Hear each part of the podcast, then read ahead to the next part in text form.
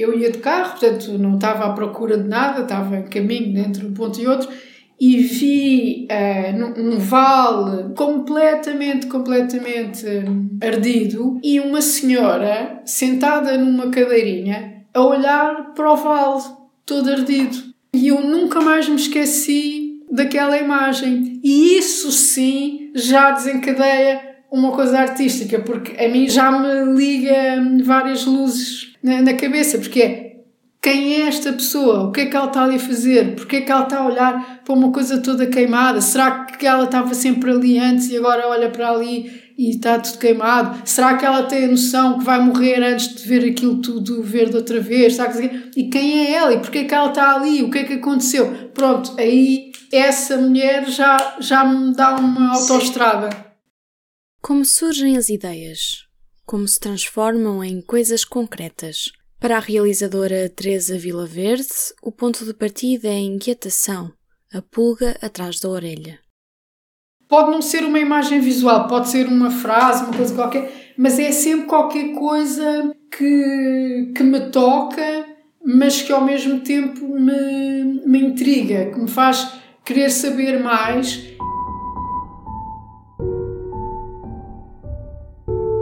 Este é o In Vitro um podcast sobre o processo criativo, sobre a criação, sobre o momento zero da inovação. Eu sou Maria Fernandes. In vitro designam os processos criados em meio artificial e controlado, um termo enraizado, claro, na ciência. Mas toda a criatividade parte de um tubo de ensaio, onde cada um coloca as inquietações, os conhecimentos, faz conexões e a partir dele cria algo cinco pessoas e cinco dimensões do processo criativo. Ao longo de cada episódio, vamos olhar, aliás, olhar não ouvir, as histórias de personalidades portuguesas que, quer seja a partir do quarto, do escritório, do ateliê ou de um café, deram à luz a criação. Acompanha-nos ainda a voz de três conhecedores da criatividade que me deram, e espero que assim também, algumas luzes sobre o que é afinal a criatividade e como ela se desenrola no cotidiano. Mas já lhe conto mais.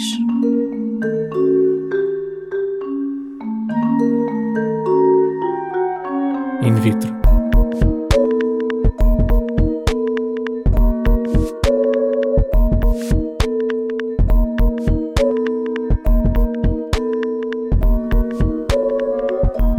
Neste primeiro episódio estive à conversa com Teresa Vilaverde sobre cinema, sobre consciência política ou social e a memória, sobre a tal inquietação. Sou sensível hum, às coisas da sociedade que se passam. Não é? Eu não, não sou uma pessoa que pensa assim: ah, existe este problema, agora vou fazer um filme sobre este problema. Não é bem assim. Existe o problema, eu, por algum motivo, uh, tomo conhecimento e depois pode me interessar, posso estudar mais esse problema e depois há outra coisa qualquer que me faz hum, desencadear o, o processo da criação. Não foram os incêndios de 2017 em Portugal que criaram a curiosidade artística de Teresa, mas com a imagem da mulher a olhar para o vale ardido, foram mais as perguntas que respostas. Foi a partir daí que projetou a ideia para o próximo filme. Ver uma mulher sentada numa cadeirinha, perdida no nada, a olhar para um vale ardido, isso tem tanto que se lhe diga, não é? Que para mim chega. E, por exemplo, neste trabalho que eu estou a fazer agora, o, o que desencadeou uh, foi essa senhora, que não sei como é que se chama, nem sei já bem onde é que era que eu vi. Mas vamos recuar um pouco. Voltemos à gênese das ideias. O que é afinal a criatividade? Joana Rita Souza, filósofa entre outras coisas naquilo a que chama de filocriatividade, desmonta perguntas e formula novas. Fazer uma pergunta, a partir daquela pergunta que surge ou daquele problema, ver que problemas é que existem lá dentro, ou como é que eu posso desmontar o problema, ver que partes é que lá estão e tratar uma de cada vez. E isso muitas vezes é um processo criativo, porque nós temos, muito, temos muita tendência para o complexo e para uh, formas muito eruditas, às vezes até de colocar os problemas e achar que as coisas são gigantes e são assim para serem contempladas de uma forma muito admirável. Ok, e como é que eu resolvo isso? Então vou partir. A criatividade pode estar muito nesse sentido de que eu agora vou, vou trabalhar uma coisa de cada vez. Isso implica gerar muitas vezes novos problemas perante aquele que foi colocado. Muitas vezes o, o, o problema tal qual nos é apresentado é uma espécie de ponta de iceberg de uma coisa maior. Tem que por vezes escavar um bocadinho para descobrir e nesse, nesse escavar também se vão resolvendo problemas, às vezes encontram-se outros. Consultei a professora Fátima Moraes, psicóloga e investigadora na Universidade do Minho, no campo da criatividade em contexto educativo. Vai desde um momento muito particular, muito íntimo, de isto é engraçado, eu vou estudar isto, eu gostava de fazer qualquer coisa nisto, até um momento em que a pessoa tem que ser vendedor da própria ideia, porque senão aquela ideia não passa para o mundo. Neste processo todo também vai havendo um intercalar de dois passos que é um passo divergente com um passo convergente. A criatividade é feita também deste entremear de ideias e crítica. Ideias e crítica. Vítor Briga, formador nas áreas da criatividade e motivação em contexto empresarial, desmonta o processo criativo em cinco dimensões. Podemos falar aqui de cinco fases. Há uma, uma primeira fase que é a fase da apreensão. Na fase da apreensão, o indivíduo sente uma inquietação e isto é transversal quer às artes, quer às empresas. Sente uma inquietação, sente que tem um problema que precisa de resolver. Há um sentimento que há algo que não está bem e que eu devo fazer algo quanto a isso. Esta é a fase da apreensão. Teresa disse em tempos numa entrevista que se não tivesse sido realizadora não seria nada. Contemplava até morrer se não conseguisse.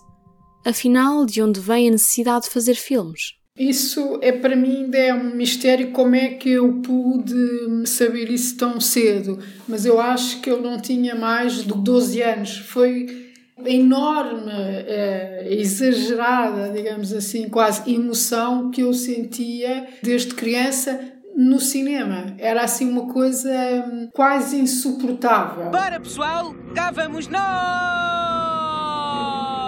Para a terra do nunca! Levavam-me ao cinema a ver o Peter Pan e a minha emoção era tão grande que eu pedia sempre para sair. Eu só para ir à terceira é que consegui ver até ao fim.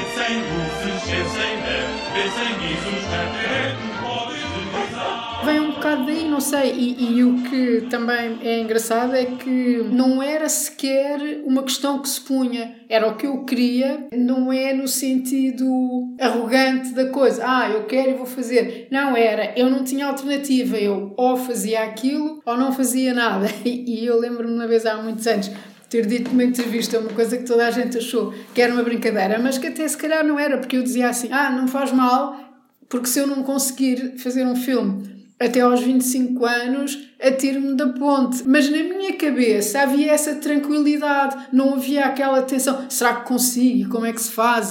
Não, era ok, eu vou tentar. Uh, e se não conseguir, não faz mal, porque o lado negro de ter que viver não conseguindo fazer o que eu queria não existia porque a vida acabava e pronto. Isso era uma coisa, em vez de me dar angústia, dava-me assim uma calma extraordinária. Teresa Vilaverde é considerada um dos nomes mais importantes da geração de cineastas que surgem nos anos 90, associados à Escola de Cinema. Mas no ano em que poderia ter entrado, decidiu ir até Praga para estudar cinema na conhecida FAMU. O curso tinha a duração de oito anos e acabou por desistir, regressando a Portugal para tentar a sorte. E pronto, e comecei a tentar hum, que me aceitassem em trabalhos no cinema, qualquer tipo de, de coisa. Foi muito difícil, porque eu realmente não tinha, não tinha currículo nenhum, não tinha acabado os estudos, não tinha nada disso. E também porque o cinema ainda hoje, já se passaram quase 30 anos, ainda é um meio muito uh, masculino. Agora está muito melhor, mas naquela altura, e ainda para mais se te perguntavam, ah, mas depois o que é que tu queres fazer, o que é que tu queres ser, e tu dizias realizadora de cinema, não era muito levado a sério. É, é, o facto de eu ser muito nova e o facto de ser eh, mulher, as duas coisas juntas, eh, fez com que hum, não fosse nada fácil. Enquanto escrevia o primeiro argumento, acabou por conseguir alguns trabalhos, como em assistência de montagem, co-argumentista num filme do João Canijo, e até se conseguiu infiltrar em alguns sets.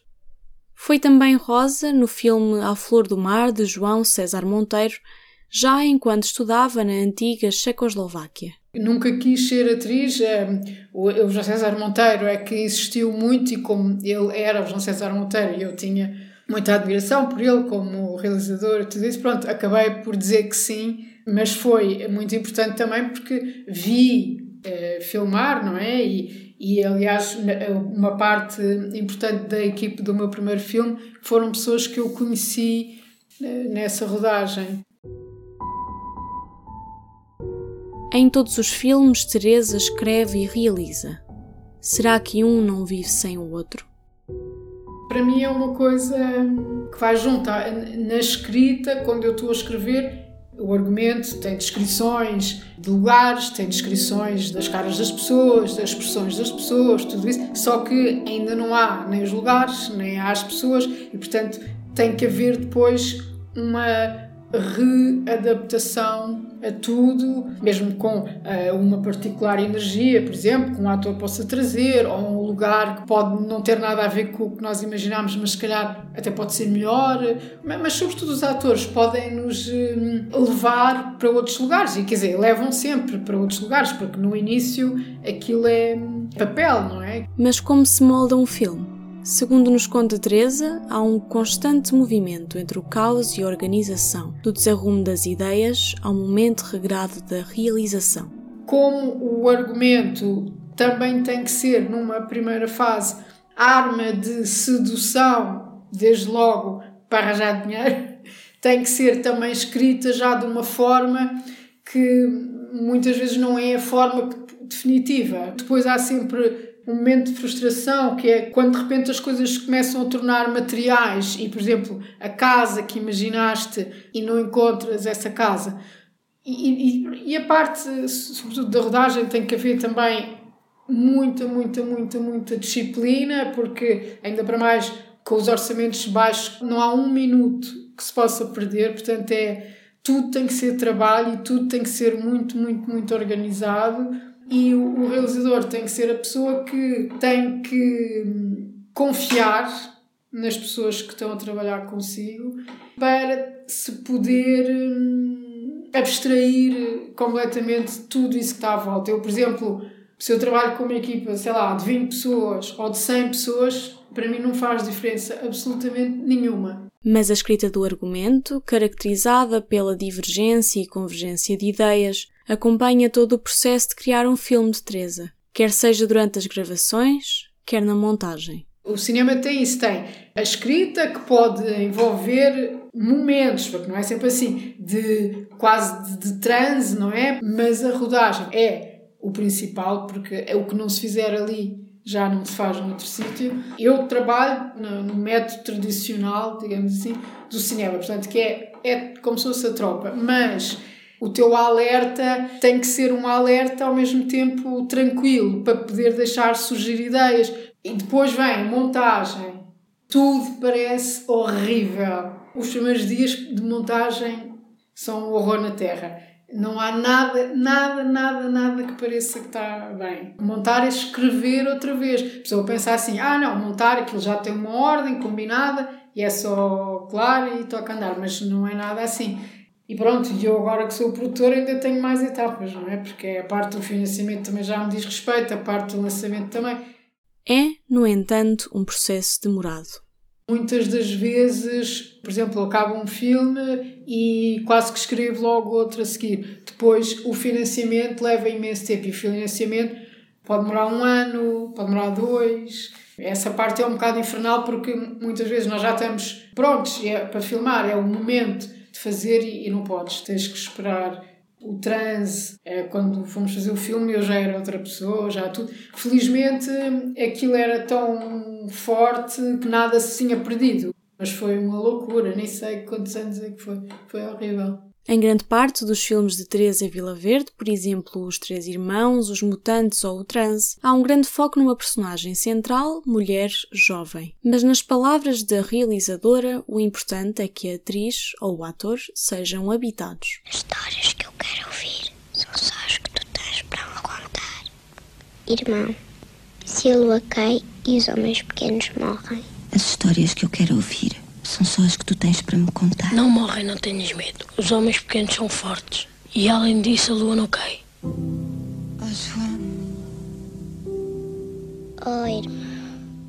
Um ator ou uma atriz tem que ser habitado, mas também tem que ser generoso para se expor e, para, e também para defender o tal personagem. Portanto, eles não sei, eles têm quase que se triplicar e isso eu acho que se nota mais no cinema do que no teatro, só pela simples razão de que, de um modo geral, estamos mais perto e, portanto, nós nos vemos tudo. Quer dizer, uma pestana que mexa num ator, numa atriz, nós, nós estamos a ver. Um grande plano de uma pessoa é quase a alma da pessoa. No olhar da pessoa estão certamente coisas que eu não posso descrever. É a imagem, é uma respiração, é um olhar, é uma coisa que nasceu naquele momento. Eu preciso que a pessoa, que o ator pessoa, traga coisas suas. Quando eles são muito bons, eh, incorporam de uma forma que é quase como se eles fossem fazer a defesa desse personagem, mas também só o podem fazer trazendo coisas que eles também têm lá dentro, como pessoas. É, é a única maneira, não, não há outra. Não há outra maneira. Maria de Medeiros é amiga de longa data de Teresa e grande parte dos filmes são também marcados pela atriz. Durante a adolescência, Teresa tinha um grupo de amigos cujo interesse pelo cinema estava muito presente. Encontravam-se muitas tardes na Cinemateca. A minha educação cinematográfica foi praticamente toda feita na Cinemateca. Sei lá, eram para aí três filmes por dia e eu lembro-me que em alguns anos da minha adolescência eu via os três, às vezes sem, sem comer, sem nada, andava a correr de um lado para o outro. Cresceu em Lisboa no seio de uma família anti-regime.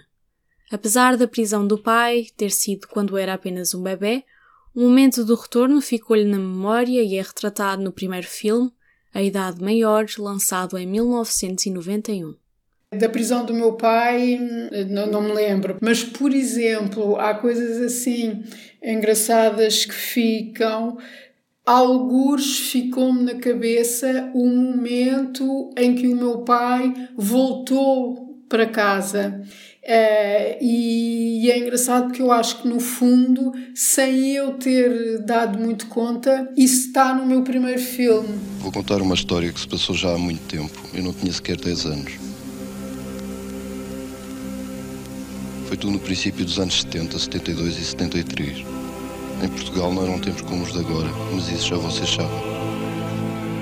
A consciência política e social apareceu cedo na infância há certas coisas que eu acho que nós só tomamos consciência por nós próprios mais tarde e que eu pude, se calhar, tomar consciência mais cedo, não é? De desigualdades sociais, ou ditadura, ou não se poder. Por exemplo, eu sabia em criança já que havia certas coisas que nós ouvíamos falar em casa e não podíamos dizer na rua. Por exemplo, e o 25 de Abril aconteceu quando eu tinha 7 anos. Portanto, eu era uma criança que, sei lá, aos 6 já sabia que há certas coisas que nós não podemos dizer, certas palavras, certas ideias e portanto mas pronto por exemplo os meus pais nem um nem outro tiveram na clandestinidade nem nada disso portanto apesar de tudo para nós foi uma coisa bastante suave não é? Mas havia isso para uma criança já só essa ideia de que os que mandam não são o exemplo mas o contrário é, eu acho que isso causa-te logo de início uma certa desconfiança em relação à autoridade. Não é só na idade maior que a memória tem um papel. Para o filme Os Mutantes, de 1998, Teresa recordou a visita que fez com a escola à casa do gaiato. Esses hum, miúdos ficaram na, na memória, assim como a sensação de achar que eles eram muito melhores que nós e depois é muito engraçado porque, por exemplo, depois o, dos principais, dos mutantes, o Alexandre Pinto, era da Casa do Gaiato, vivia na Casa do Gaiato, e eu depois, a determinada altura, fui tantas vezes à Casa do Gaiato é, para vários filmes, procura de, de atores e outros filmes portugueses depois também passaram aí. Houve uma altura que eu até tinha as chaves de imensos lugares da Casa do Gaiato, era muito engraçado, tinha liberdade de andar à vontade, depois pronto, aquilo teve para lá também algumas complicações que eu, e eu entretanto depois eh, desliguei-me do assunto e não, não, não sei nada como é que está a Casa do Gaiato agora.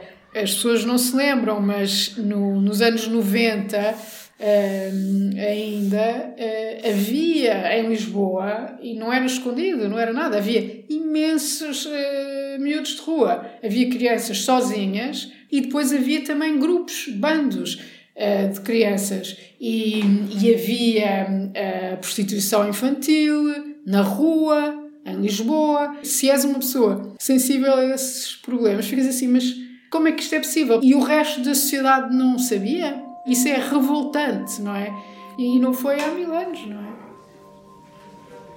Cada vez mais a, a, criatividade constitui um alvo de saber por si e um alvo cada vez mais transdisciplinar e mesmo as próprias explicações apontam cada vez mais para modelos chamados integradores, isto é, que integram não só diferentes variáveis no indivíduo, como diferentes variáveis na interação do indivíduo com o seu contexto existe um consenso que terá de estar presente, eu diria, em qualquer definição credível de criatividade. Pondo as coisas de uma forma simples, as ideias e os produtos criativos são aqueles que são simultaneamente originais e eficazes. O que é que quer dizer isto? Aquelas ideias aqueles produtos que fazem diferença, que são raros, estatisticamente até falando, mas isto não chega. E é aí que entra o mito, porque muitas pessoas pensam que criatividade é originalidade. Criatividade é mais do que isso, é a conjugação dessa originalidade com o que nós chamamos eficácia ou adequação, quer dizer, tem que cumprir algum sentido. Aquela ideia diferente tem que cumprir um sentido, tem que responder a um problema, tem que responder a uma necessidade, nem que seja uma necessidade mais subjetiva, como por exemplo estética, no caso da arte, por exemplo, mas tem que ter algum sentido e eu sublinhava a bold, num determinado momento e contexto socio-histórico. Ter uma ideia original é facílimo ter uma ideia criativa é complexo e difícil. E isso é que dá a riqueza da criatividade. A minha idade, de alguma maneira, foi acompanhando um bocado a idade dos personagens. Porque, por exemplo, eles tinham, pronto, eram adolescentes, tinham 16 anos, 15 anos, 17 anos e tal. E eu, quando comecei a investigar aquilo com eles, eu tinha uh, 20 e tal anos. Portanto, eu era ainda uma, pronto, uma mulher jovem que era aceite no grupo. Um, e, e, eu ainda me sentia muito perto humanamente, eu como pessoa, e, e, por exemplo, não teria sido capaz, acho eu, naquela altura, de ter, por exemplo, um homem como protagonista, porque eu acho que ainda não tinha experiência de vida para isso, talvez por não poder, nem sequer chegava a sentir esse, esse desejo ou essa necessidade. Foi durante a realização do transe entre viagens que Teresa escreveu parte do livro Sem Fiordes, Caos e o Processo Criativo, lançado em 2019. Quando foi publicado, foi reescrito, digamos assim, nesse ano, porque a, a, base já vinha escrita antes, talvez umas partes durante, é, mas a maioria eh, depois, ainda com a lembrança, porque foi um filme muito, muito, muito, muito difícil de fazer para todos e com meios extremamente, extremamente reduzidos, o que ainda tornou tudo mais, mais difícil. Todos os dias a inventar, todos os dias a resolver problemas. Será o processo criativo de cada um um reflexo da personalidade? Se a criação é um caos, és também tu um caos? Todos os filmes têm o seu momento de caos eu sou como o processo do cinema, eu oscilo entre o caos total e. Enfim, tenho tido a sorte de, dentro do meu caos, na hora H em que é preciso alguma ordem, a ordem aparece. Não sei como, acho que é meio milagre, mas sim, sou mais para o caótico.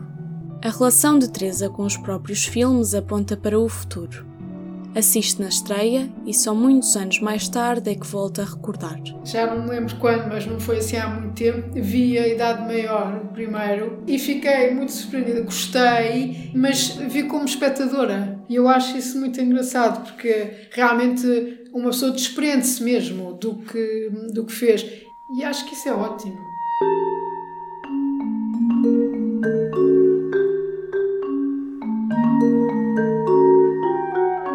In vitro.